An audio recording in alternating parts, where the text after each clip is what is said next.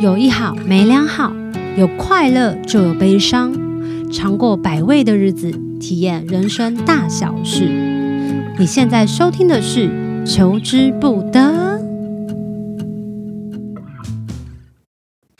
大家好，我是小球庄鹃瑛，欢迎大家收听《寻星计划》，实在太开心了。《寻星计划》呢，上一集呢，我们有跟物理治疗师梁佩云呢，他一起来聊聊，就关于物理治疗师。就我们在聊天的时候，发现就是我们有一题 Q&A，竟然是忘记问他了。没关系，今天我们虽然要聊的是国际认证泌乳顾问这一个呃不。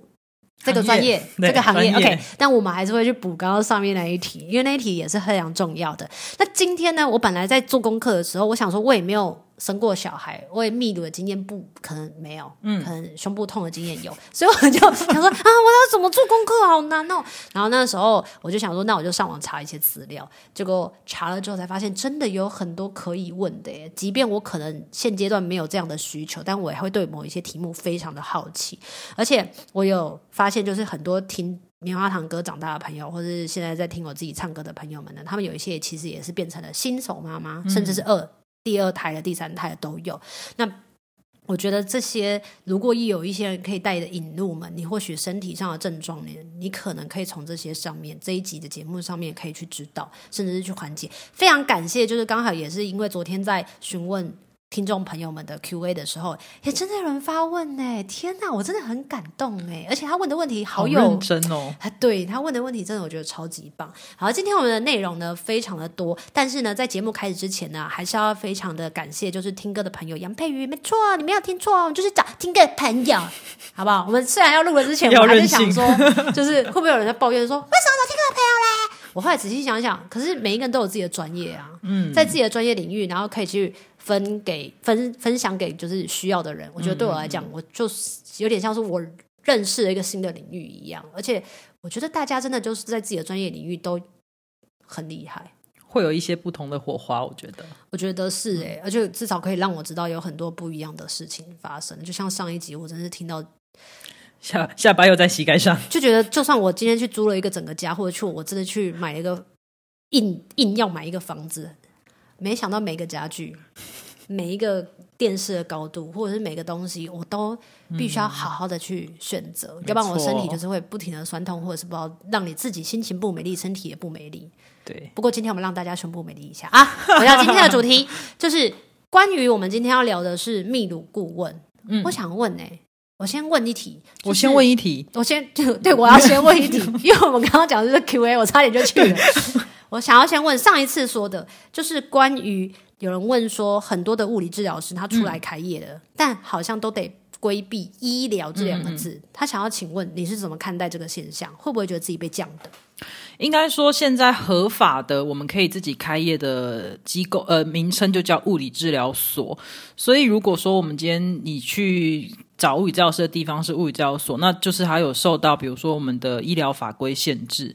那当然，在过去物理治疗师是不能自己开业的时候呢，有一些人还是不想要在体制内，就是医院啊、诊、嗯、所工作，但他又觉得他的专他的专长，他很想要直接服务民众，嗯、那可能就会用一些运动工作室啦，或是什么调理工作室等等的名义。对，那当然，我想。呃，我不会觉得有被降等啦，但我觉得那个就是某一些时代的产物。但也要提醒一下，就是因为他没有了医疗的，他虽然规避了医疗，相相同的就是他如果今天出了状况，其实民众的保障也会比较低啦。对，哦、所以我还是会建议，就大家如果想要找呃物理治疗师，还是可以往物理治疗所的这个方向去寻找，可能对于自己本身求医的过程当中会比较有保障。我也觉得真的就是还是看缘分，对，看缘分。当然，我没有，我我我没有办法说一定有一些这是工作室的老师什么，他们还是很厉害。但是就是大家就是都还是多多注意喽。嗯，就是分享出来让大家自己做决定跟选择也是很重要的哟。嗯、好的，我们就来回到这一集的主题。这一集的主题真的是非常非常多的问题。我们现在来问什么是秘鲁顾问，而且我也想要问的是，为什么当初从物理就是治疗师，然后走向了。泌乳顾问啊，好哦，呃，什么是秘鲁顾问？这个要让我查一下我的小抄。有这种事？不是，你知道跟人家讲很简单，你不能直接这一题讲两小时哎、欸。哦，可能会哦，你可能要帮我分三集。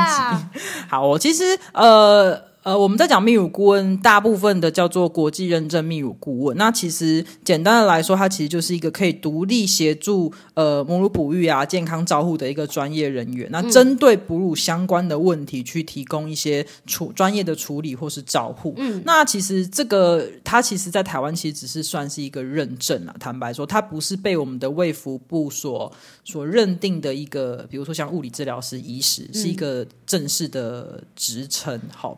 那但是因为这个，我们自己觉得这个这个专业很重要。那台湾其实目前我昨天去查了一下，现在全台湾只有两百一十一位国际认证泌乳顾问哦，是所以其实蛮稀有的，真的耶。对，那其实要成为泌乳顾问，大部呃不能说全部，但是有一部分人是像我一样，就是我们同时具有其他医疗身份，有些人是医师，嗯嗯嗯，然后同时斜杠泌乳顾问。那我就是物理治疗师斜杠泌乳顾问。嗯嗯嗯，对，那简单的说，就是针对于。哺乳期、哺乳家庭，哈，从他们怀孕开始到宝宝离乳，好，这中间所有关于哺育相关的事情，泌乳顾问都可以提供协助。怀孕期是指宝宝还没出来的时候，对啊，就可以协助了。我们，我们的乳房很特别，我们的乳房在怀孕中期二十二周的时候就已经开始有乳汁的分泌，啊、是、哦，对，所以有些妈妈在那个时候可能就会感受到不舒服，对。那或者是啊，像现在，如果她本来可能她是二宝，要准备生二宝，可是她大宝还在哺乳，那妈妈就会担心说，哎，那我现在我可不可以怀孕？我还是可我可以哺乳吗？哦、那这时候我们就会就她的身体状况来给她一些建议，你应该要离，或你应该不用啊，你不用离乳，你可以继续哺乳，一直到出生，两个人可以一起哺乳，这个。也是我们可以提供的协助。懂。那所以泌乳顾问他其实要学习的专业领域大概有哪一些部分？呃，在在这个，因为它是一个国际考试啊，那要你要去考这个考试之前啊，呃，像我是本身有医疗背景的，我就不需要特别去修这个医疗学分。那有一些人他们其实没有医疗背景，那他就必须要回到呃有些医学的学院去学医的那个基本基础的医学。嗯嗯，然后我们在考试前的五年内，你要去修九十个小时的泌乳专业学分，比如说我们要去学泌乳机制啊，然后吸吮的宝宝吸吮的这些机制等。反正跟泌乳相关的专业的科目要九十个小时，嗯，再加上你要有一千个小时的临床经验。我我要怎么？如果我今天只是想要泌乳顾问，嗯，我没有任何医学的背景的专业，我要怎么一千个小时啊？对，所以像这些人，他们就必须要找一个。机构去实习哦，懂了。对对，那像我们本身是医疗在医疗界上是工作的，那我当然就是就我的工作经验，所以不是说我今天去上个课考个念书，我就可以去考试当泌乳顾问。没有，它其实需要你有很多的临床的经验，这样子。嗯嗯嗯、对，所以专业领域就是这些。那我想要问一下，他会学习到的部分是不是还会涵盖了？比方说。要了解幼儿的心理啊，或了解妈妈的心理，他会跟心理学会哦，会哦，因为像呃，其实哺乳跟心理健康非常有关系，嗯、对，因为像呃，我们的好妈妈在怀孕呃，在宝宝出生之后，她要分泌乳汁，乳汁要流出她的乳房，其实不是说像我们挤牛奶你去挤它就会出来，嗯，它其实是需要靠我们的荷尔蒙，叫做催产素的这个荷尔蒙。那催产素它又称之为爱的荷尔蒙，所以以前不是会开玩笑说，妈妈一听到宝宝哭就开始啪喷奶，认真对，所以其实泌其实排这个我们叫喷乳或排乳这件事情，其实是跟催产素有关。那它之所以称为爱的荷尔蒙，就是它很受到情绪跟感受的影响。好的情绪还是不好的情绪？我情绪好，我的奶就会很通畅，就会很顺畅。所以，像妈妈她产后如果她觉得很很担心、很忧虑、很焦虑，她的情绪不好，或是她真的处于产后忧郁，她的奶就会一直不顺。对，所以很有趣的是，因为这个东西很受到荷尔荷尔这个荷尔蒙很受到情绪的影响，所以当妈妈是被关怀的，她可以感受到她的伴侣、她的家人给她的支持、支持的爱，她反而才有办法是顺畅的，没有错。对，所以像是怀孕，然后生完小孩之后，然后每天都觉得好痛、好不舒服、好想哭、好难过，我反而是会不顺的。对，而且就会觉得我的奶好少，都一直上不来，我记得很努力。对，我已经明明很努力了，就是反而看到那种就是好像没在管那种很很放很浪的妈妈，哇，那个奶爆炸多哦。对，所以这其实非常放松的。对，当然每个人体质当然一定会有不一样，可是我们真的在临床上观察，这个真的跟情绪太有关系了。所以确实像一些幼儿的行为啦，或是像小朋友他为什么吃，为什么不吃，然后妈妈自己的一些产后的心理状况、情绪状况，其实也都是我们要学。甚至像我们现在，呃，我们开始工职业之后，有时候我们去进修，我们还是需要进修，都还是会去学一些，比如说呃家庭沟通啊、伴侣沟通啊等等相关的东西。哇，好，那我想问呢，所以它涵盖的范围这么多的话，嗯、那不是也有另外一个叫做泌乳师吗？嗯嗯嗯嗯，泌乳顾问跟泌乳师他们的差异是什么？好，那我刚刚讲这个泌乳顾问，其实它是一个由呃，它的总部应该我要是没记错，对不起，应该是澳洲啦，嗯、对，澳洲还是美国？对，那它其实是一个国际性的考试，嗯、就是它是被国际认可。那呃，它其实是根据一些还是比较医疗像科学的这个实证下所去。嗯呃，产生的一个专业。嗯、那泌乳师的话，比较在就以台湾来说啦，可能有一些是，比如说像芳疗啦，或是按摩啊，按摩师他们可能去学了跟乳房比较相关的，嗯，然后他可以帮妈妈去做一些产后的，比如说像输乳啊、通乳啊，这比较是他们着重的技能比较多，哦、那他们就会诶是是泌乳师，对，是你说这样感觉是一个是手法上的，另外一个是知识上的吗？是这样分吗？嗯、应该是说泌乳顾问应该还是有比较完整的一。一些专业知识背景，知识背对、oh. 对，那那其实现在有很多泌乳师，他们很认真，就他自己后来也发现，哎，我只是会做这样子的一个通乳输乳手法，好像不是很够，以及他可以给妈妈的不够多，嗯、所以我们也有一些同学其实是本来是泌乳师，然后后来又很认真再去学这些东西，然后成为泌乳顾问也有，所以不能说他们都都都有都好或不好，但是一样跟我们前一集讲的是一样，就是你还是要找到一个他真的知识是可以提供给你。呃，支持的不会是说，呃，我帮你通完之后，下次又不通哦，来再给我三千五，我再帮你通一次。哦，是这样子的。对啊。对啊，那我想要问，就是、嗯、虽然我不是哺乳的母亲，是我想要问，就是想要知道哺乳的母亲最常见的状况，或者是正确处理的方式是什么？哇，这题好难哦，这题可能可以讲三天。因为你刚刚不是有讲说，嗯、就是有一些妈妈情绪不好的时候，她、其实反而就会影响到她的。出、嗯、要怎么讲？奶的顺不顺畅？对对对对对，对所以我记得也有一些人他会说他的胸部变得很硬，嗯、然后要买什么输乳棒啊，啊然后卵磷脂啊，对对对对对对，或者是他也会担心自己是会发炎，对乳腺炎、石头奶，你可不可以讲讲这个部分？好啊，其实呃，大家如果今天是新手妈妈，然后呃。已经要面临产后这件事情，大概大家最担心就是石头奶啦。那其实说穿了，石头奶是我们呃人体一个。生理机制蛮蛮常见的一个生理机制，它就是在我们生产之后，你可以把它想象我们的乳房就是一个工厂，准备要开工，然后准备要制造很多乳汁给小朋友。是，那它刚开始开工的时候啊，它一定会你知道新的机器有没有？它可能就是会没有那么顺，需要暖身加。对，没错。那在我们的乳房上，它其实就会开始发生一些所谓生理性肿胀。那个并不是我里面的奶多到爆炸，而是我这些管线乳管它开始要工作了，它旁旁边的一些组织会开始释放所谓组织。就会让我整个奶变得很胀，哦、可是因为很胀，我很痛，加上那时候我的奶叫做初乳，它其实很粘稠，它不好挤出来，它不像我们后面顺的是咻咻咻，可能用滴的，或是用甚至用喷的。早期叫初乳，它本来就是浓浓稠稠的，是。对，所以他妈妈就会觉得哇，我很用力挤了，可是怎么出不来？那时候你反而越用力越不舒服，因为那个叫做是那叫做水肿肿胀，那个不是你奶太多了。OK，对，那所以呃，这个时候我们当然以我们的角度，我们就会告诉妈妈，现在这个状况哈，我们可以怎么处理？比方说，你今天真的是肿胀，那我们就会请你没关系，我们还是用轻柔的方法去做一点，比如说淋巴引流的手法啦，就是按摩的舒缓。对对对对，然后我们可以用冷敷哈，去让减少那个身体的发炎反应。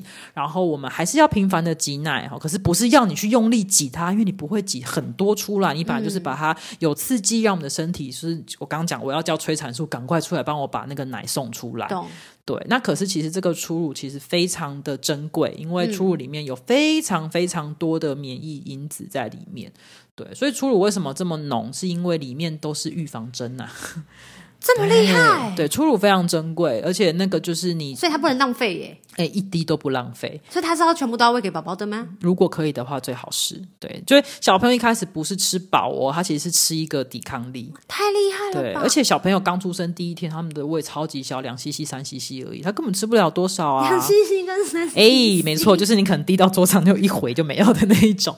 对，所以妈妈有些他们就是会紧张，觉得我怎么办？我的奶出不来。那当然也会有一些遇到一些妈妈，就是以古代要进宫当奶娘的那一种，天赋异禀，两三天就爆炸那种。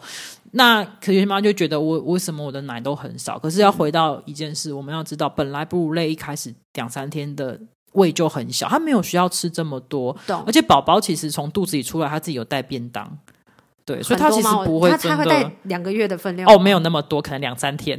两三天。对，所以人体也很特别哦。妈妈大概到三天之后，她就会开始有那个胀奶的感觉。你说生完孩子三天后，对对对，就会有胀奶的感觉。对，这个时候刚好宝宝也是他的便当用完了。哦，对，所以呃，我觉得学了这个，你就发现我其实我我不知道该怎么是人上造物者，还是反正那个就是设计人的这个、这个配合真的是很很巧妙。嘟嘟好，对，嘟嘟好，真的是嘟嘟好。所以所谓的石头奶是指你刚刚说的肿胀、嗯，对啊，生理性肿胀。那如果新手妈妈她如果要舒缓的话，嗯、除了你刚刚说的可以用手去协助她，还有冷敷，对，然后还有需要用到机器吗？一开始因为出乳很少。所以我们不建议用机器哈，因为机器它，那它就会有一些管子啊，然后会接接那个瓶子等等的，那你那个量可能都掉在那个墙壁上，其实蛮蛮蛮可惜的。而且因为早期其实我们不是在追求量，我们是在追求那个乳房要被刺激，对，所以其实我们很建议早期很量不多，我们就是用手挤，对，手轻柔的挤，其实就就很好了。那还有什么常见的状况？大家最害怕的应该是乳腺炎啦，对，因为乳腺炎就会一个是非常不舒服。然后甚至有一些会变成脓疡，就是你的乳房里面有一个很大很大的脓，就像一个巨无霸痘痘。那原因是什么？对，那就是我们的奶可能没有很好的被移出，那呃，它就在里面造成一些受伤，然后就发炎，那发炎就可能会化脓。对，那化脓之后，它没有被移出，它为什么会在里面会受伤？嗯，里面没有伤口啊？因为奶越来越胀，越来越胀，我们的细胞就会破掉。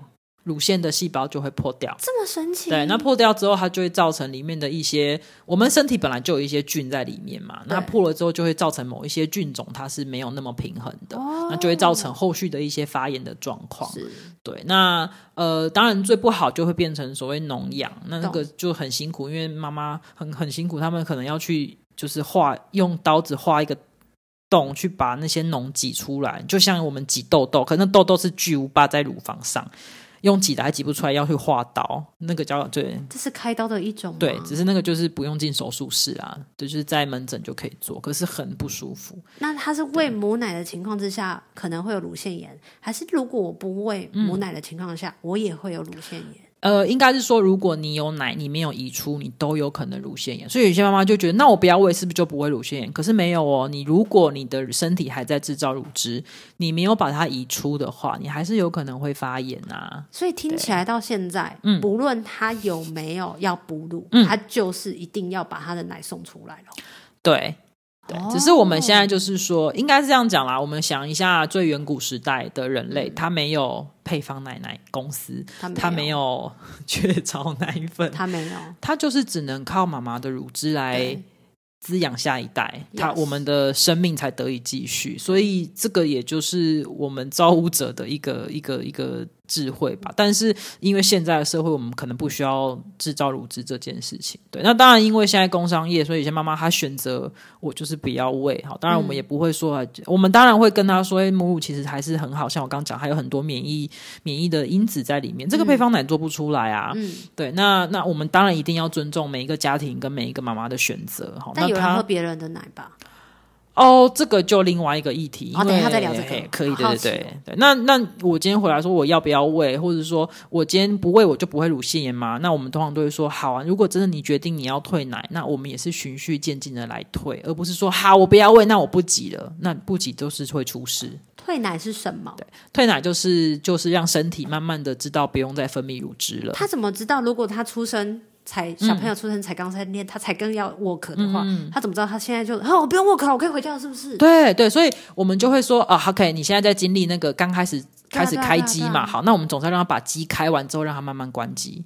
我不是说我开机之后把插头拔掉，可是听起来像是有个周期耶，他也不是说我要退就退的嘞。对，呃，就是说，比如说我们偷，因为他大概到了七十二个三三天之后啦，那个慢慢就是叫做呃，我需求多少，就是宝宝要多少，身体就会制造多少。那到了那个阶段，那当然我告诉身体我不要这么多了，哦、他慢慢慢身体就知道哦，原来我不需要工作了，我就可以休息，这叫我按关机键。但我今天如果不是这样，我直接就不挤奶，这叫我再把插头拔掉，那你电脑主机就会坏掉，有道理，或者是运气很好 啊，对对，没错，明白。所以听起来就是，如果我今天不想要得到乳腺炎的话，嗯，我有什么样子可以避免的吗？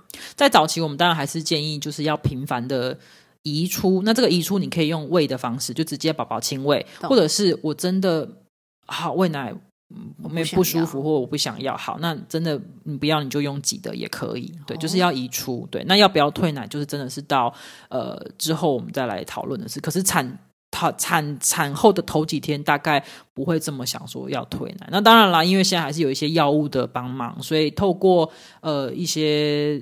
药物让我们的那荷尔蒙，就是让它不要工作，泌乳激素不要工作，它也有可能让那个前面的这个时间缩短。你是说我刚生完小孩，然后我就，打退奶针？哦，对，那这个还是必要，因为像有些妈妈她不见得这么顺利的生下小孩，她的小孩可能是。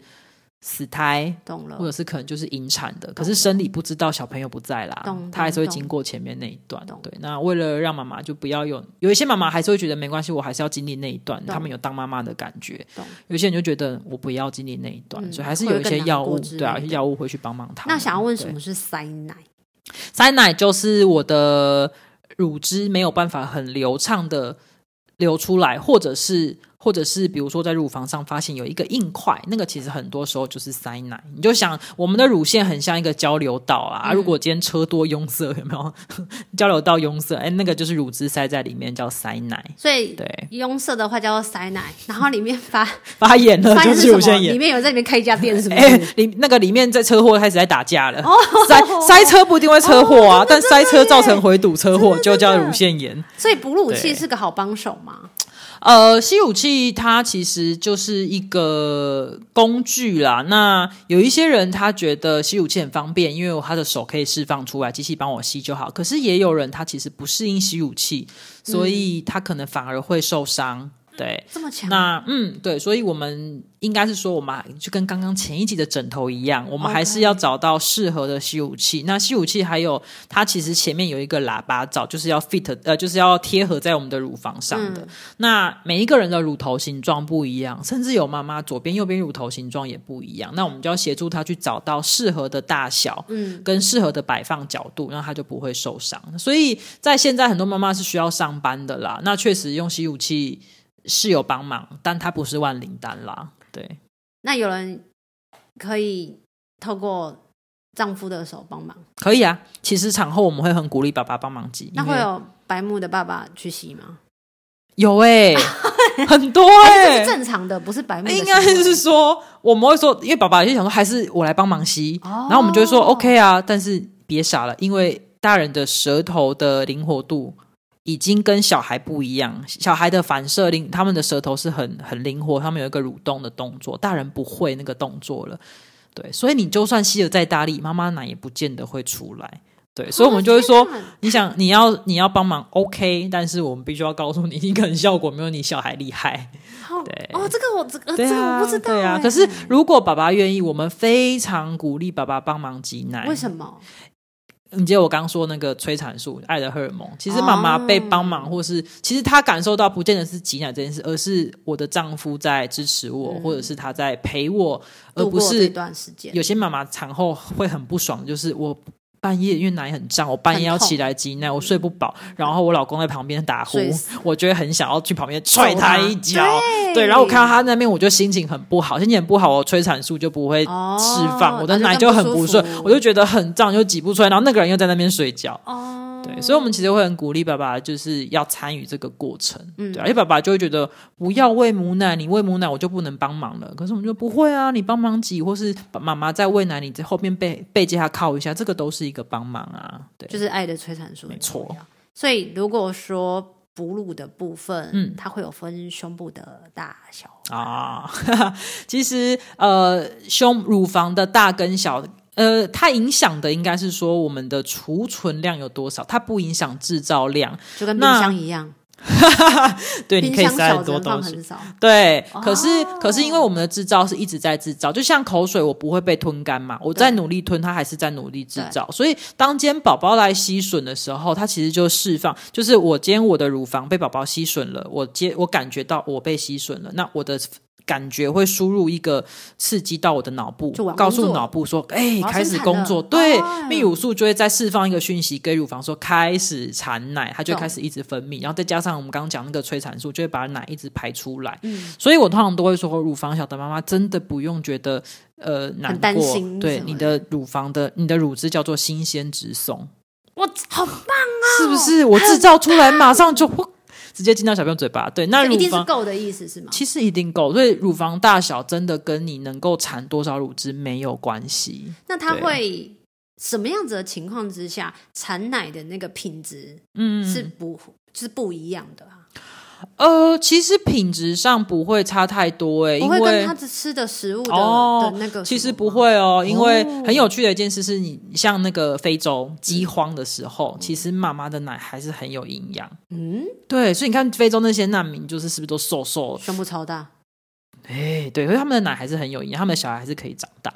对，所以比当然就是妈妈真的身体状况很差很差，你硬要去比品质，可能还是有差，可是它它、嗯、不会真的差异到那么大。所以其实母乳基本上都是差不多营养的。对，理论上是。那讲到这里，我很好奇，那它跟配方奶谁比较营养？OK，如果你要说热量的话，嗯、好，因为配方奶它可以。借由一些添加的东西，比方说啦，我们刚刚前一集讲到新生儿，有些早产儿他需要很高热量，嗯，那我们可能配方奶热量高一点，哦，但是我们也可以在母奶里面增加一点点叫做添加剂的东西，去增加热量，就有点像奶粉啦，在母奶里面加一点点奶粉，哦，对，可是呃。如果你要说营养价值的话，母奶的价值比较高哈，因为它里面有很多很大的那种很大哦，很大。其实你去发现，像我们，如果你有看电视看广告，它不是各个厂牌都在说，呃，我们是最贴近母乳的成分。既然它最贴近，代表它就不是母乳。嗯、那为什么大家都要当做贴近母乳？就是母乳还是我们的黄金标准嘛。嗯、那它为什么他们只能说最贴近母乳？是因为随着科学研究，大家一直发现母乳里面有我们没有发现过的东西，就像你刚刚说的那个初乳，它有很多的那个营养。对，所以像很早以前，大家可能只是听到那个什么 AADHA，就像脑部发育。嗯、对，哎，结果到这几年就在讲什么 HMO，就是又是一些神经鞘磷脂，就是因为这些都是随着科学研究。没关系，大家有兴趣看看广告。OK，就算不知道是什么东西，但听过就好。好，那这就是因为随着科学研究，大家发现哇，母乳里面原来有这个东西可以帮助发育或帮助小朋友的脑部发育。那配方奶公司就会。你知道，这就是又是一个商机，他们在加，对，所以我会觉得说，再怎么添加，我们只能是更接近，嗯、但永远不会是一模一样。那味道会是一样的吗？不一样啊，其实。母乳很有趣的是，会跟着妈妈进食的东西而有一点点味道的不一样。这就是我刚刚好奇的。对，所以我们就开玩笑说，就妈妈今天早上喝了真奶，就说你今天喝的奶奶是真奶口味哦。是味道是闻起来不一样，呃、还是尝？应该是尝起来会不一样。哦、然后很有趣，像妈妈有一些人，她真的感冒，她吃药了，宝宝呢有时候就很疼，就不喝，因为可能就会有一些味道。味对，哦、然后我们都开玩笑说，那个妈妈今天吃了麻辣锅。小孩可能就会很吃辣，而且真的会有时候跟着那个，比如说，我家妈妈是挤出来的，那她吃的某些食物，哎，乳汁颜色好像会有一点点改变。它不会真的很明显就到变绿或变红，没有那么夸张.可是会觉得有点改变。所以其实喝母奶的宝宝，他们为什么数科学数据上比较不容易挑食，是因为他在喝母奶的阶段，他的味觉刺激就是多变的。懂可是配方奶今天不会是草莓口味啊，不会。对，所以他出生是这个牌子，他 always 就是吃这个牌子的味道。它只有温度上的差异。对，所以小朋友有时候其实就会相对他的就会比较无聊啦。哦，对。可是小朋友会因为这样变得很稳定吗？嗯，可能不会哦，他可能会更早厌奶。就我一天吃那么多，永远都是一样的味道。小孩喝奶要喝到什么时候啊？呃，如果今天是讲母奶的话，哈，就是我们会认为他呃应该要纯母乳补喂四到六个月啦，就是纯纯乳乳汁。哦、对，嗯、那四到，那六个月之后，就是在添加副食品嗯的状况下。嗯可以持续哺喂到两岁或两岁以上。刚这句话是那个世界卫生组织给的全世界的人的建议。嗯、好，那所以呃有呃呃，我也在那个那个群组当中，所以我有看到有人在问说，母奶是不是六个月之后没有营养？嗯、其实是因为六个月以后的宝宝本来就不应该只靠母奶来获得营养，他们的营养吗？呃，不是不够，母奶很营养，可是那个对这个年纪的小朋友来说不够，他必须要，哦、比如说他开始开始要走路，要他他的铁要增加，他的钙要增加，可能就必须要靠食物。所以六个月以上的宝宝本来就应该要开始吃副食品了。这是以前还没有这些有医学根据的知。嗯下他们也是那时候缺，然后那时候没有这些就是添加物的话，那些以前的人怎么活过来的？没有啊，其实像以前的人，你他哪有时间在那边跟你喂母奶喂那么久？喂喂啊，然后大人吃饭当然跟着吃啊。哦，以前不会想那么多，对，那只是现在大家就是很认真，就是要那个数据嘛。是是是。对，然后现在至少会说六个月以上的你必须要添加副食品。那其实本来一岁以上的小朋友，他们的主食就不是奶啊，主那他们主食就是食物，跟大人一样的食物。那个奶当然还是有它的价值，比如说免疫力，嗯嗯、对。那比如说就是像一岁，很多人会去脱音，有没有？嗯、然后或者是说他就容易感冒什么的。可是妈妈的乳汁里面它有抗体啊，嗯、所以他今天就算一天只有早晚喝妈妈的乳汁，那他也得到了那个抗体。他一直有在喝，他就一直会得到抗体。这么厉害？哎，抗体是会随着每一个哺乳的，比如说中期、前期、后期。呃，产生不一样的抗体。呃，抗体不是抗体，比如说这么说好了，比如说我在这个环境，然后我今天有一个感冒病毒 A，嗯，它妈妈妈自己本身是得过这个病毒，那我们人体就有抗体。是，所以今天这个病毒 A 到我附近的时候，我身体的抗体就会开始制造，因为我要让妈妈不要生病嘛，我认识这个病毒，让它不能进来。那这个这个抗体也会在我的乳汁里面，是，所以我的宝宝跟我在一起，宝宝是不是也暴露在这个病毒 A 的威胁之下？可是我得到乳汁，他就不用得生病，他就自己先喝到了这个抗体，哦、对，所以为什么妈妈跟小朋友？等一下，对，那他们是不是爸爸妈妈或者是妈妈已经打过疫苗的话，他就有这些 COVID 的疫苗？所以呀、啊，以前一刚开始那个 COVID 没有小朋友的疫苗的时候，很多妈妈其实是要打要要去打疫苗，是她想要把抗体给宝宝，就透过哺乳的。对，可是前提是你要持续补，你不是说我今天打完疫苗喂他一餐。没有那么厉害啦，你喂他一餐，他消化掉就没了啊。可是我持续有在给我的抗体，就会持续的去提供给宝宝。哦，对，明白了，对对对，好神奇。那我想要问，啊、不管是塞奶，嗯，或者是不管是乳腺炎，或者是。这些东西的，它其实都会影响到母亲的情绪。对，影响到母亲的情绪的时候，它会影响到自己的身体状况。对，那再来，我还有一提示，之前不是有一个名词嘛？弗洛伊德他不是有讲那个口腔期嘛？嗯、所以他其实是描述孩童在成长的过程当中的一个时期嘛，嗯、就是零岁到十二，哎，对，零岁到十二个月这之间，他们会很专注在吸吮这些东西，嗯嗯嗯、会得到那些快感，嗯、或拿到什么东西就咬。我很好奇，如果说我今天没有喝。配方，呃，我今天喝配方奶，或者我不喝配方奶，嗯，这些东西都会影响我跟我母亲之间的关系吗？这这相互影响到底是什么？我觉得如果没有哺乳就影响到关系，那其实这个会给妈妈很大的压力啦。哦、对，那其实亲子关系的建立有非常非常多的途径，嗯嗯嗯，喂母奶是一个很好的途径，但今天我们有各种状况让我没有办法喂母奶，也不会就说你没有办法跟宝宝建立关系，那不然爸爸怎么跟妈跟宝宝建立关系的？他们还是有透过其他的互动嘛？嗯、只是说早期的小朋友，呃，或婴儿时期的小朋友，他们最敏感的这个接受器就是在他的口腔，所以他什么东西他都要放嘴巴咬一咬，那是他认识这个世界的方式。然后吸吮这个行为本身会带给宝宝非常大的安定感。为何？对，这个就是就是就是生理的安抚啦。所以他们为什么有些宝宝他吸奶嘴他就安静了？就是因为他嘴巴有东西啊，对啊，就是被满足嘛。那个就是确定是被满足，不是因为就是他在忙吗？你听得懂意思吗？就像我们吃东西，我们也很安静啊。你怎么可能一边吃你的便当，然后一边在跟那个人讲话？很难吧？因为通常你嘴巴还会口齿不清啊。可是你被满足口欲啦。哦，对啊，他吃不见得代表他饿啊。小朋友也是，嗯，也是啊，他可能就只是想要习惯就从婴儿开始了，哎，没有错，他可能就只是想要被满足，得到他安全感，对。所以不是有人在说那个小朋友，如果他口欲期没有满足，他长大可能就会一直咬指甲，咬指甲，对对对对对对对对，对啊，那个某部分也跟心理学的那个有关系，他没有他这样子的刺激没有没有没有没有被满足，或是小时候可能是被抑制的。对，嗯、那那回过头来就是说，呃，当然今天哺乳的时候。嗯有这样的刺激，他他他可以透过哺乳这个途径得到口腔期的满足。嗯，可是如果今天我真的没有办法透过哺乳的话，我当然还是有别的，啊、我抱抱他、啊。我们有别的妈妈，我们可以抱抱他、啊对不对？然后跟宝宝讲话.然后他还是有得到口欲食欲的时候。我们比如说他在吃手手的时候，我这时候我不要说啊很脏，我们不要吃。他还有透过别的途径得到口欲的满足的时候，我们一样让他得到了得到了。所以如果他吃。手手，我就让他继续吃手手哦。对啊，那是一个儿童正常发展，所以我不用担心，就是他会不会就养成一个坏习惯之类的。看他的大小，如果今天我在一岁以内，基本上我都会跟家长说，不用太制止他做这件事。尤其三个月到六个，三个月到九个月的小孩，那个狂吃手，他就是很可爱。他们就是可能喝奶喝两口，还要过来啃一下手，再回去喝奶。对。那奶嘴可以补足这一块部分嘛？嗯、可以代替？当然，就是它以满足口欲来说是是也是一个途径，但是比起奶嘴，我会更建议吃手，是因为那是他认识他身体的一个途径啊。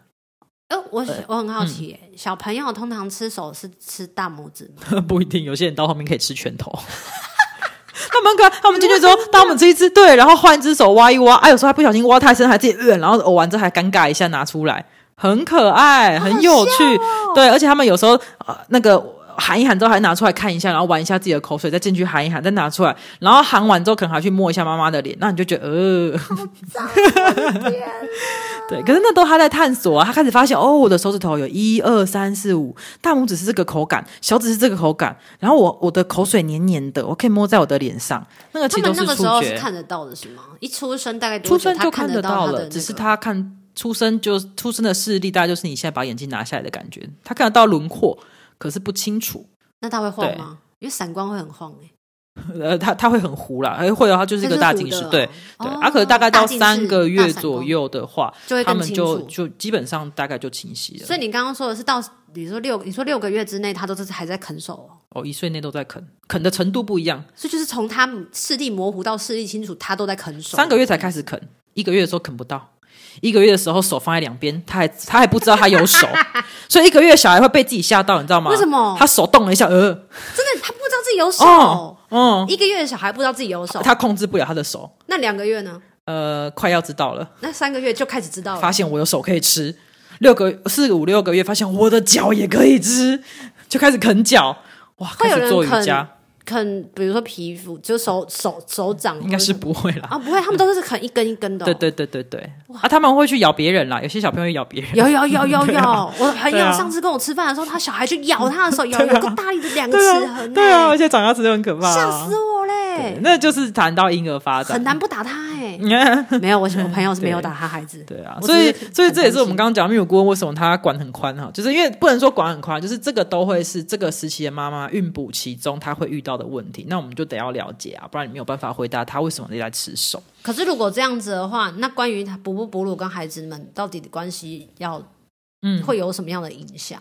哺乳的小朋友，应该说哺乳的话，呃，当然他跟父母亲之间的安全感、亲密感是很浓厚的。OK，但是不是因为哺乳而浓厚，这就是一个互动模式。我不会说我今天没有哺乳，我的小孩就跟我没有不熟啊。所以只要我。跟孩子的关系互动的那个密切程度是高的，嗯，我就算没有哺乳，我也跟他很好，对啊，也不会让他没有安全感，对啊，对啊，长知识，没有错，对，只是说，既然我们知道哺乳有这个好处，他他在心理层面有好处，他在生理层面也有好处，那妈妈也愿意给，也也可以给的话，嗯、那。何乐而不为？哦，对啊，是这样哦。啊、是的。好，那我想要问，就是哺乳是不是会有很多东西都不能吃或不能碰？OK，这个也是我称之为都市传说的一个。呃，只有一个绝对不能碰，就是酒啊的两个。哦，对不起，我忘记毒品。毒品应该不管你有没有补都不能碰吧？我不知道啊，有一些人就可能会 毒品应该，你都会想不对。哎，烟也可以哦，不好。对，但是、没有酒跟呃，如果你讲食物的话啦，哦食物的话，酒是真的不一样。那因为华人的那个，可是我们炒菜都会放米酒呢。对，所以我们就会说，你真的不得不的话，就是真的要让它，它对。可是坦白说，酒再怎么挥发，它还是有酒精成分在里面啦。不管什么酒，就像那种轻的气泡酒的那种也不好。呃。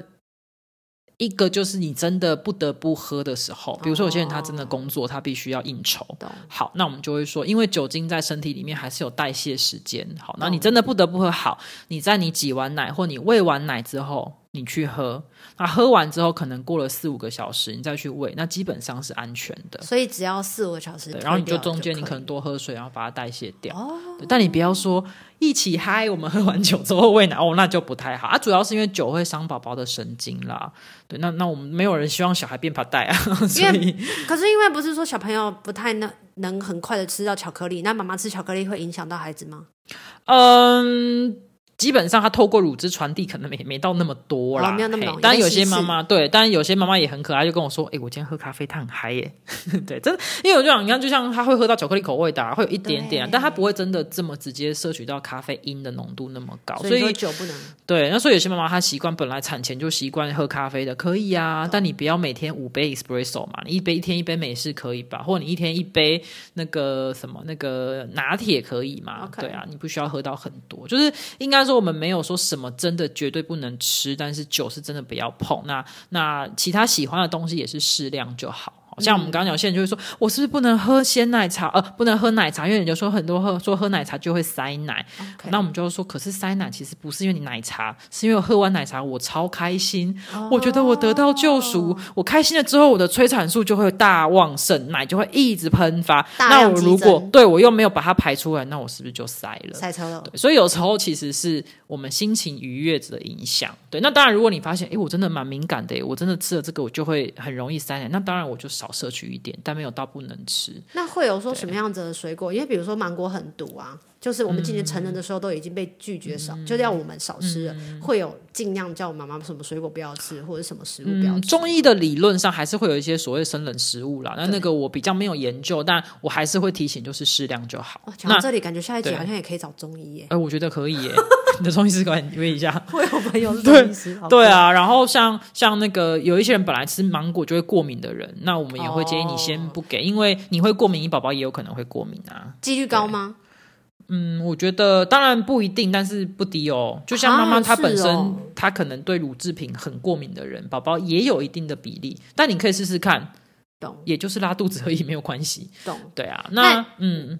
你刚刚你先补充。我很喜欢讲一个例子，是大家都会很怕吃到退奶食物，像什么韭菜，有些妈妈就不敢吃韭菜水饺，或者她就很紧张说怎么办？顾问我，我今天吃了一个韭菜水饺，水饺，我我我是不是没有母奶了？对，我很爱说这个例子，是因为韭菜在华人、台湾、中国都算是我们民那个都市传说里面的退奶食物，当然中医也有这么讲.但是。很有趣，是有一个越南妈妈说：“韭菜，韭菜，我们生完要吃那个是发奶的，Why？” 对，就发现其实每一个文化里面有属于他们自己的发奶或退奶食物，或许啦，跟种族的体质可能也有关系.这个我没有研究，但是它并没有严重到我今天吃了一颗韭菜水饺，我就会没有奶。那他吃了十颗，呃，如果你会因为吃了韭菜水饺很担心。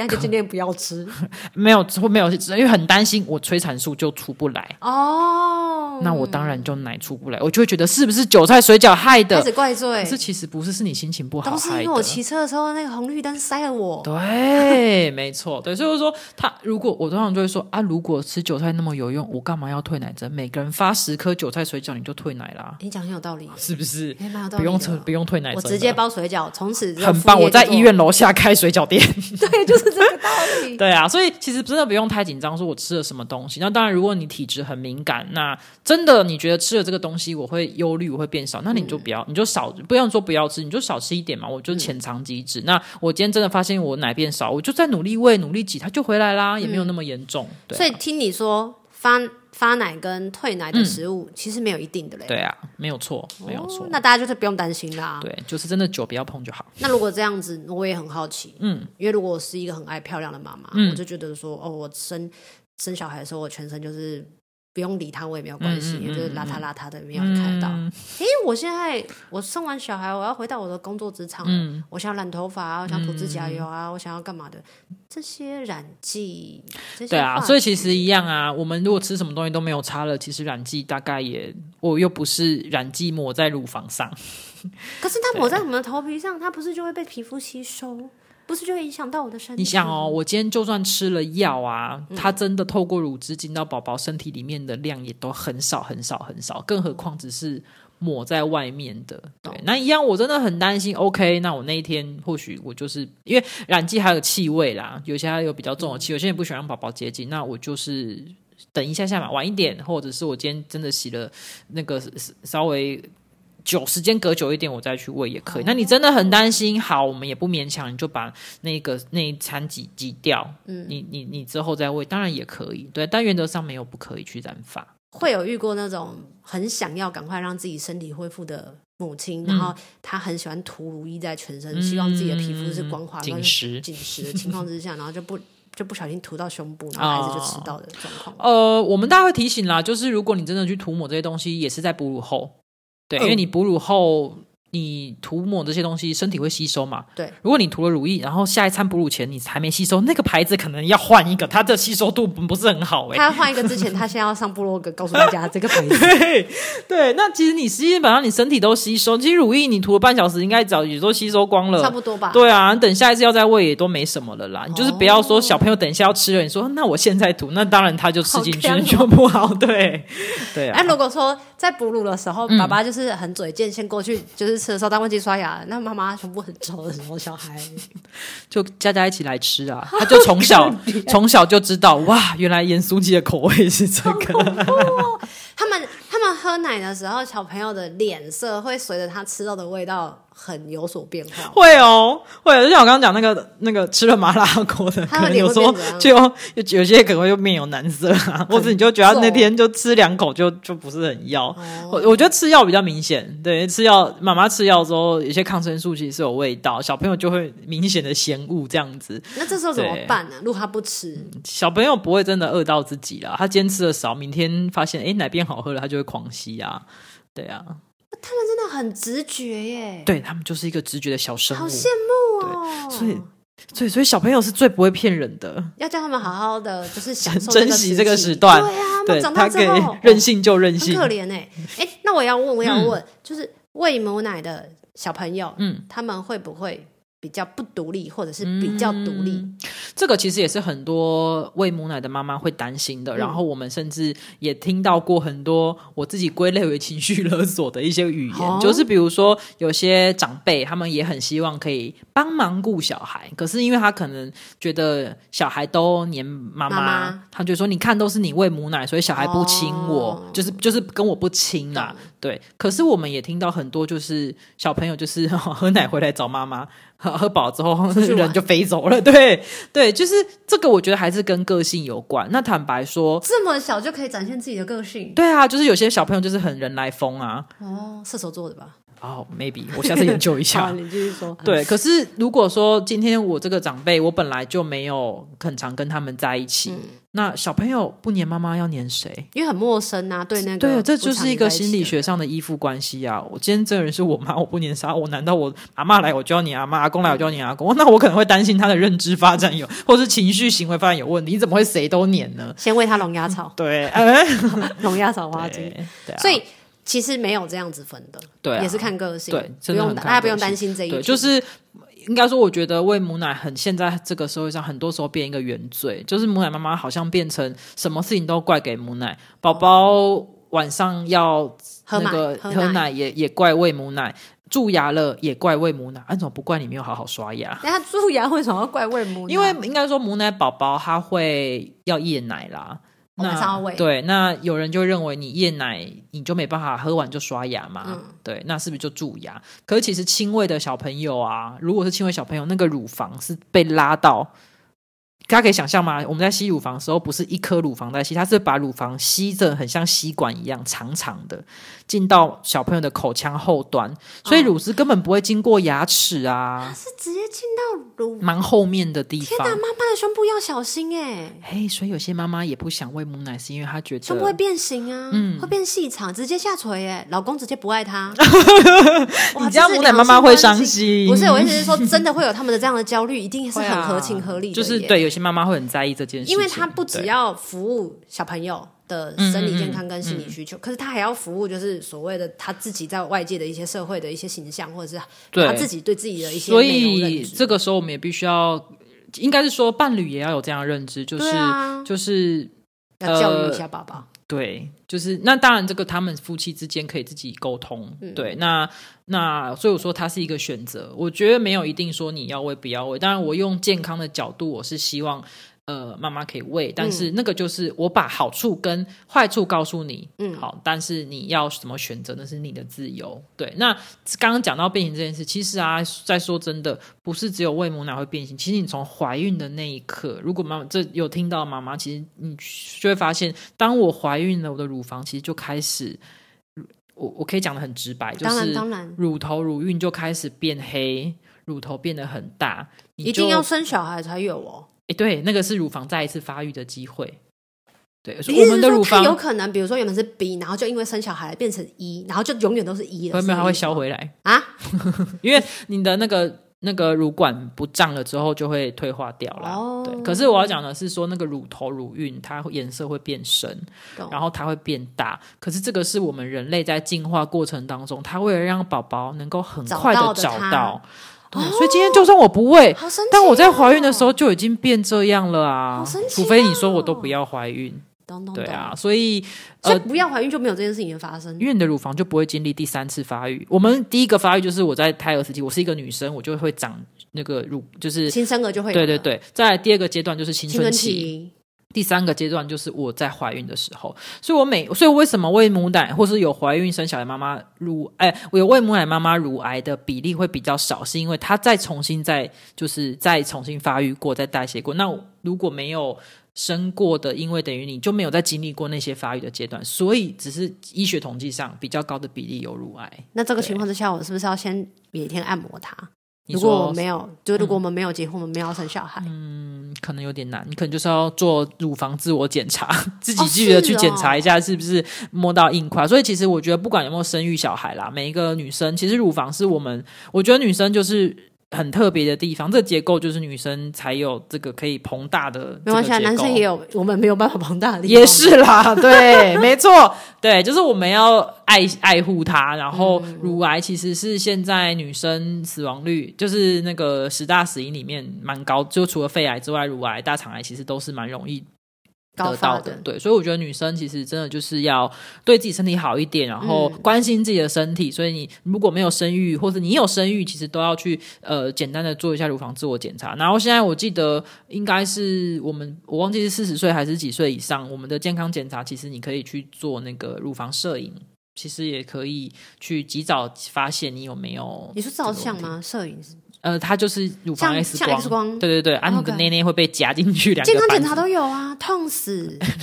我被夹过一次，再也不要去健康检查了。想说我胸部要裂掉啦！对，就是那个，就是那个，就是那个。我觉得我胸部感觉要被开刀哎，就被夹爆的感觉，痛死啊！对，可是可是那个就是及早发现有没有有没有。我平常不可以自己洗澡的时候摸一摸，看看有没有。可以啊，可以啊，可以啊。可是因为有些硬块很深，你不一定摸得到，或是你摸到的时候，哎，对，有时候你摸到的时候可能事情大条了。真的耶！对啊，听起来很 too bad。所以刚刚我们听到的就是亲喂的有一些甘苦谈。嗯，除了刚刚说的之外，你你还有听过是什么？其实呃，我觉得很多亲喂妈妈很可爱，他们就觉得亲喂真的很累。可是问他你要不要再亲喂，我还是要。理由？因为他们呃，当然我自己我没有生小孩，所以我没我我我我不会说我感同身受，只是说他们告诉我的感觉就是亲喂的时候会，因为我刚刚讲催产素的分泌，他们很多人告诉我，我他会有一个无可言喻的幸福感。然后会觉得爸爸给不了的，他的他的荣华富贵给不了的，对，他成就给不了的，对，然后他会觉得好神奇哦，我可以靠我的身体就是养大我的宝宝，然后我跟我宝宝有一个很私密、很只属于我们两个之间的时光，嗯，然后这段日子其实有些妈妈就说，其实也就两岁，或许更短，或许有些小朋友一岁多他就离乳了，嗯，可能更长，有些到两三岁、四岁都有的。嗯、那也就这段时间，我之后要再回来，我也回不来。嗯、所以有些妈妈，他们虽然前期很辛苦，但是再回来喂他，问他，他还是要亲喂。所以我想，呃，再加上亲喂，在讲现实一点，在科学上还有很多好处，还有更现实的就是很省钱。差很多吗？奶粉很贵，而且你知道，知道很贵，然后。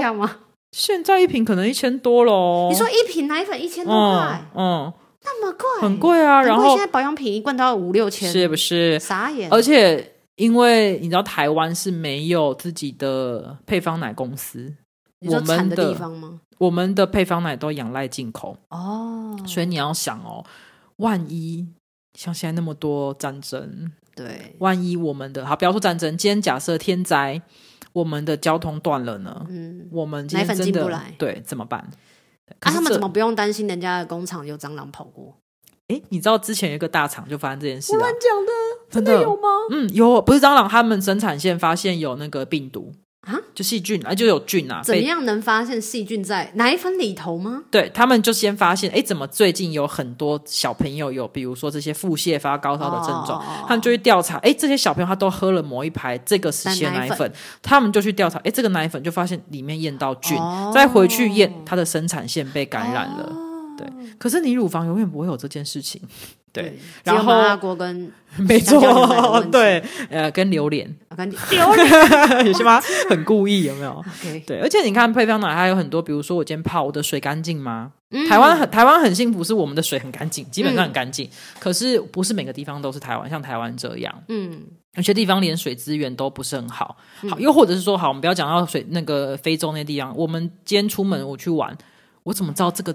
饮水机里面的滤网有没有洗？有没有换？对，那我是不是每天要背很多热水瓶在身上？冻死了！可其实妈妈不用哎、欸，她就是哺乳巾，甚至有些人现在不用哺乳巾，我就是反正为了小朋友会挡住我的乳房嘛，嗯，就出门了耶，很自由。嗯、对，那当然我必须要说。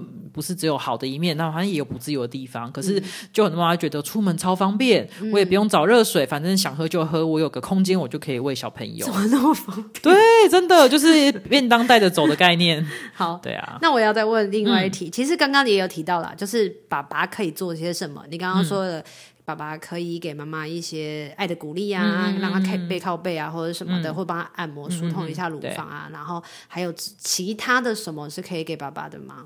我觉得最大的就是支持。怎么样的支持？我觉得不管是现实的支持，或语言语，或是情感交流的支持，嗯、我觉得都很重要。特别是我们刚刚一直在讲催产素，催产素，其实产后的妈妈因为荷尔蒙的关系，他们非常的敏感，对，嗯、那个就是荷尔蒙，对。嗯、然后呃，妈妈对于小朋友也会有特别的感知跟敏感，对。嗯、可是这时候，如果她能够得到来自于伴侣的，其实很简单的一句话，就是。妈妈，你辛苦了，或者是哎，没关系，就是呃，你怎么样，我都支持你。这种很简单的话，有一些有一些丈夫很酷哦，就是妈妈起来喂夜奶的时候，嗯、丈夫也会起来，对啊，陪她。对他虽然不讲，可是妈妈就会感觉到被支持，这个也很棒。或者是说，好，妈妈喂起来喂奶的时候，他可能就第一杯水给妈妈，这个也是很好的方法。Oh, so 对他虽然什么都没讲，而且第一杯水其实。也就是一分钟的事情，但是妈妈就会觉得被支持。那如果今天你是那个妈妈，你要不要喂？我可能觉得，嗯，我觉得好，没关系，我继续喂。对，那个其实就是就是被支持。那有些爸爸很可爱，他就会觉得，呃，他就会干嘛说啊，你那么累，你不想喂就不要喂啊。可是。其实妈妈是想喂的，嗯，对。那他有时候妈妈会说：“我好累。”他其实只是希望得到你抱他一下，或者是你、嗯、你就是安慰他一下。他其实不是想要听到你跟他说你不要喂。因为也有一些夫妻在生完小孩了之后就决定分房睡，嗯嗯嗯，这个到底算是支持还是不支持的一个？我这个我觉得就是他们自己夫妻之间的。哦、如果妈妈今天觉得他的睡眠可能会被干扰，嗯，那可能就是他们自己做决定就好。对。对对，但是怎么样能够被支持？我想这个就是夫妻间的沟通了。那有了小孩的生活，一定会跟没有小孩是非常的不一样，很大的落差，非常的不一样。对，然后呃，包括伴侣的关系也会改变，嗯、然后甚至爸爸，有些爸爸会有失落感嗯。对，因为妈妈的重心从丈夫变到，就从他的先生变到可能都在孩子身上。但有一些丈夫也是那种宠儿啊，就是。一直眼神就变成了只有在 focus 在孩子的身上，对，也有吧？对，所以有些就会变成久而久之，夫妻好像变室友。哦，对，那当然有些状况下也会适时提醒，但这个就比较不属于泌乳顾问的范畴。但是如果你发现，应该是说我们有时候遇到妈妈塞奶，或是她奶量怎么样，说、嗯、其实跟夫妻吵架，或是一样啊，情绪。情绪影响、嗯、有关系，对，我没有被支持的时候，我情绪会不好。嗯，对，所以这个都蛮有相关联。那我们就会发现，哎，你是不是有跟谁吵架，或是你跟爸爸的关系？那或许你们需要谈一谈。哎，结果这个事解决之后，啊，好了，我哺乳没问题了，好神奇、哦。所以有时候不是说我们要去干涉人家的家庭生活，是我们其实在想办法帮他找到问题的来源。可是最后解决的钥匙，其实在他们手上，不在我们手上。嗯，而且其实夫妻如果可能关系是好的，小朋友得到的那个对。状况也会是对啊，对啊，对啊，没错。最最后有 Q&A，刚刚一个 Q&A 已经回答过了，是。就是第一题是过六个月后母乳的营养价值会变低吗？嗯，呃，不会啊，就是只是说如果纯应该说六个月以后，不管你喂母奶喂配方奶都不够，你就算只喂配方奶也不行，你还是要加副食品。OK，所以既然如此，那我不是为什么不母奶加副食品？为什么我一定要配方奶加副食品？哦、对，然后还有我要提醒大家一件事。腹配配乳呃母奶里面的糖类是来自于我们人类人体自己制造的乳糖，我们不是我们吃的加的糖的 no, 那些果糖还是什么？No，对，是我们的乳糖。然后我们的蛋白叫做就是就是母乳蛋白，跟我们的配方奶现在至少在台湾买到的都是牛奶为基底的蛋白，那个叫酪蛋白。第一个它比较不好消化，嗯、再来其实市售的配方奶很多的糖类添加其实是超过的。好，所以在科学的这个证据上，其实配方奶养大的宝宝比较容易，好，我只能说比较哦，比较容易有肥胖的问题。哇哦，对，所以。啊，跟我们刚上一集讲的原型食物一样，对，母奶就是原型食物，我为什么要去做人工食物？我既然可以给，好，我今天没有办法，那是另当别论。但我可以给，我们当然给最天、最天然、最原始的是最好的。懂了。嗯、那有人也有想要问，嗯、他想要自然退奶，嗯、怎么样的状态他才会知道？哦，我是退奶成功了吗？哦退奶这件事情，我自己觉得很像男女朋友分手。什么？哎，男女朋友分手会马上变得瘦很多。分手不是我今天想分手就分手吧？分手应该要两个人都同意，同意。然后今天如果有一方不愿意，他还在继续纠缠，那你就是分不干净啊。那就需要道士。再邀请一集道士。哦，哎，我我蛮想听的，我很想知道啦。对，所以就是退奶这件事情，叫做你同意，宝宝也同意，这个就是自然离乳。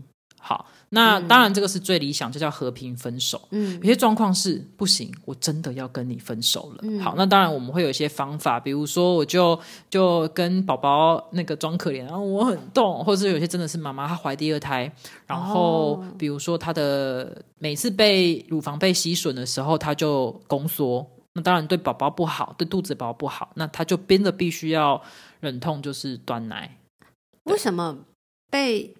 喂哺乳的时候，嗯，会宫缩，这是这个也是荷尔蒙，对对对，就是我们刚讲那个催产素，它同时也会让子宫收缩。哦，是哦，对。那一般的状态下，那个收缩不至于会造成小朋友，就是强烈到让小朋友受到影响。可是有些妈妈真的子宫的，因为现在生育的年纪越来越大，我觉得子宫的功能 maybe 没那么好，或者是她真的身体状况没那么好，她有时候在吸吮宫缩就很强烈。那基于这个保护胎儿的理由，如果妇产科医师建议是。呃，应该是说了解母乳的妇产科医师，他建议先不喂。那我们还是尊重，就是那你就先不喂。那这个时候大宝如果还在喝奶，我们可能就要建议他真的就是要离乳。那什么叫退成功？就基本上宝宝不吃，你不挤，你也不会觉得胀，你的乳房很舒服。就是成功啦，对，那还是要提醒他，他他他不会完全挤干，就是你今天都两三天不挤，基本上就算成功。可是你硬去挤，还是挤得出来哦。甚至我有朋友，他已经 都已经离乳快一年了，他某一天洗澡心血来潮，说我来挤挤看，哎呦，怎么还有这么神奇？对，只是当然那个量不会很多啦，可是那个就是还是会有。哦、所以基本上只要宝宝不吃，你也不挤的状况下，你觉得乳房很舒服，没有胀，然后你也不觉得它是它它它好像有让你想要再去把它排出来这个状况，那。那你就是基本上你就是离乳了，离乳成功，退奶成功了。对，哇，今天真的跟物理治疗师那一集，我真的也是大开眼界。因为物理治疗师那个他其实跟就是我们身体上的，我觉得这个我长大了我还可以比较理解。这个这个这一集我真的是完全不是我的世界，但是又又有每一个人都每一个人都有乳房，就是男生也有乳房，但是可以用不同的角度去看待这件事情。因为我，我没有结婚嘛，就是也没有生小孩，嗯、然后就发现说，原来变化这么大哎、欸！是啊，是啊，人体真的很奇妙，很奇妙。对，而且我在是我在好奇一件事情是，你刚刚说他在哺乳的时候，他不是会宫缩，嗯，那他是不是就有点像是自然的感觉？就是哦，那我就是要让自己。回到恢复到原本的状态，身体原本的状态，所以才会因为这样宫缩。对，所以为什么产后的妈妈哺乳会宫缩？是因为我们宫缩，我们现在不是在讲那个喂很久，是刚产后。对对对对，对，产后时候，因为我必须要继续把我的胎盘继续娩出来，跟我、哦、你知道产后会有一个叫恶露，对，就是要把恶露排出来，那那个就是必须要持续宫缩。所以当我的乳房被刺激的时候，我会宫缩，然后这样其实也是可以帮忙，就是一来是把恶露排干净，二来就是它也让子宫就是不要持续在出血。嗯，对，那这个其实对身体的修复是有帮忙的。可是听你这样子讲，那我今天没有胸部，我没有被挤出乳房来了，嗯、我就不会宫缩了。呃，还是会啦，只是那个时间就会拖，或许比较久一点点。哦，明白。哇，今天这样子，我上一集录一小时，这一集会录一小时，吓死我了。没关系，我觉得这一集跟上一集一样，知识量非常的够。因为如果真的他今天听到这个节目的时候，他是新手爸爸、新手妈妈，或者是他甚至已经就是开始接、嗯、接近，比如说啊，有结结婚，然后还有生小孩的打算，嗯、他其实这一集对他来讲就是非常的丰富的。不知不觉讲太多，希望大家不要想睡觉。哎、欸，大家听完的时候，欢迎来。抖那一下，好不好？真的好，所以就是非常谢谢大家的收听，因为今天我觉得我也是受益良多。然后喜欢这一集的朋友们呢，请勇敢的按下订阅，以及上 Apple Podcast 留言加上我颗星。没错，你要我真的也是很好奇，就是当我在访问这一些就是中有专业知识的听歌的朋友们，那。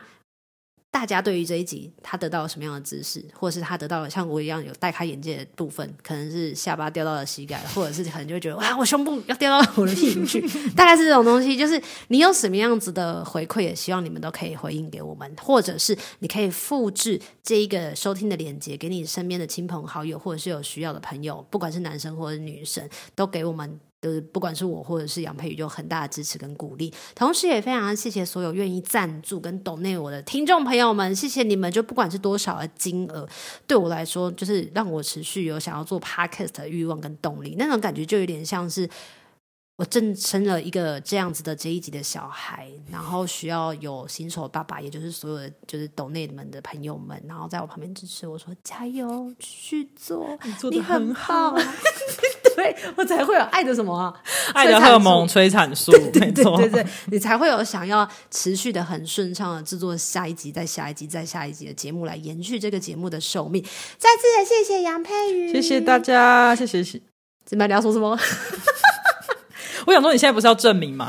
突然不知道该怎么叫你。庄娟英，庄娟英，对我现在要证证证证，对，就是正字记号的正哦，我要用我的本名出道，就是希望可以让自己就是正式的，我要来看见我自己接下来要怎么样继续勇闯这个。音乐的这条路跟 Podcast 的这条路，所以以后看到你要怎么叫你？哎，庄俊，我再听起来让我欠他钱的，这样不好吗？我再想一想，反正是以本名为主，好的，没有问题。好啦，上一集呢，我们是用物理治疗师来聊这件事情，然后这一集我们是用国际认证的秘鲁顾问，然后来跟杨佩瑜聊。下一集呢，我也很期待，就是还会有很多听众的朋友、听歌的朋友们，然后可以来报名，就是你想要让我。跟你聊一些你什么样子的专业领域，给更多的听众朋友们或者是陌生的朋友们知道，都欢迎写 Gmail 来给我，然后跟我们上节目聊聊。但是如果只是为了想要单纯看我啦，只是单纯想要拉赛啊，那我也会有一个很直觉性的，就像是新生儿的那种拒绝，就像闻到了药味或者是吸到了麻辣锅的卤汁一样的否定。那你这时候就请你多多包涵。总而言之，求之不得。我们下一集见喽，拜拜。有一好无两好，有老瓜嘛会老烂。没尝过百味的日子，至少有体验一些事。如果有什么过不去的事，别太计较，求之不得。我们下次见。